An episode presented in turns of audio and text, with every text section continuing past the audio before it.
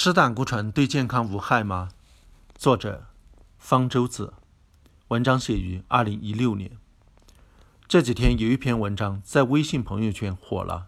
这篇文章的题目很耸人听闻，叫做《关于胆固醇的说法是有史以来最大的医学欺骗》。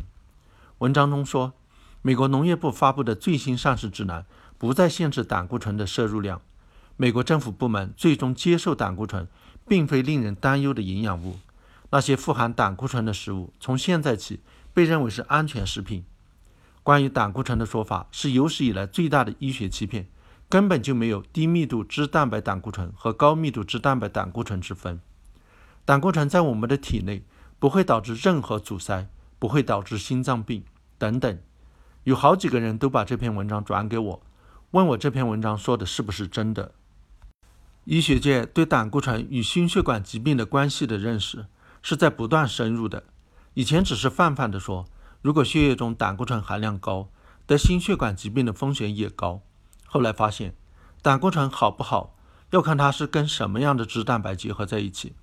如果跟低密度脂蛋白相结合的胆固醇多，就会增加心血管疾病的风险；但是如果是跟高密度脂蛋白相结合的胆固醇多，反而会降低心血管疾病的风险。因此，低密度脂蛋白胆固醇被通俗的叫做坏胆固醇，高密度脂蛋白胆固醇被通俗的叫做好胆固醇。得心血管疾病的风险是高是低，看坏胆固醇和好胆固醇的比例，要比泛泛的看血液中胆固醇含量更准确。那篇文章说根本就没有低密度脂蛋白胆固醇和高密度脂蛋白胆固醇之分，说胆固醇不会导致心脏病，完全是无稽之谈。如果相信他，会害人的。那篇文章有一点说的倒是对的，那就是最新版的美国膳食指南不再限制胆固醇的摄入量。以前的美国膳食指南建议每天从食物中摄入的胆固醇的量不要超过三百毫克，这个量很容易就超了。比如说吃一个鸡蛋，里面胆固醇的含量就高达两百毫克。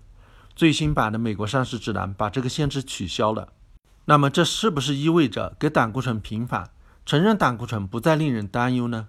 不是的，美国膳食指南里头说的清清楚楚，取消胆固醇摄入量的限制，并不意味着膳食中的胆固醇不再是一个值得重视的问题。美国膳食指南引用美国医学科学院的报告说，在采用健康饮食模式的同时，应该尽可能的少吃胆固醇。美国膳食指南还说，有强证据表明，低胆固醇的饮食模式能够降低心血管疾病的风险。还有不那么强的证据表明，低胆固醇的饮食模式能够降低肥胖的风险。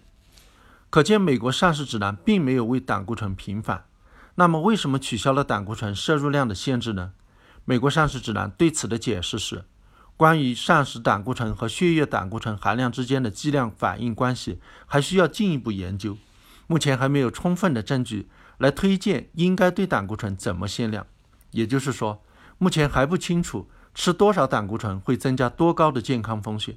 所以不知道怎么限量，没法给一个定量标准，只能定性的说，尽可能的减少摄入胆固醇。的确有一些研究发现，膳食中的胆固醇对血液中的胆固醇的含量影响不大。有些人也据此想给膳食胆固醇平反，但是这还是个有争议的问题。更准确的说法就是美国膳食指南说的，还需要进一步研究。在研究结果有定论之前，尽量减少摄入胆固醇是明智的选择。为什么呢？因为胆固醇虽然在人体内执行着重要的功能，但是我们人体所需要的胆固醇都完全可以自己合成，即使不从饮食中摄取任何胆固醇，也不会对身体健康有任何影响。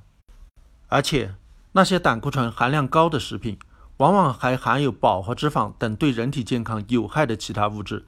即使胆固醇无害，本来也应该少吃这些食品。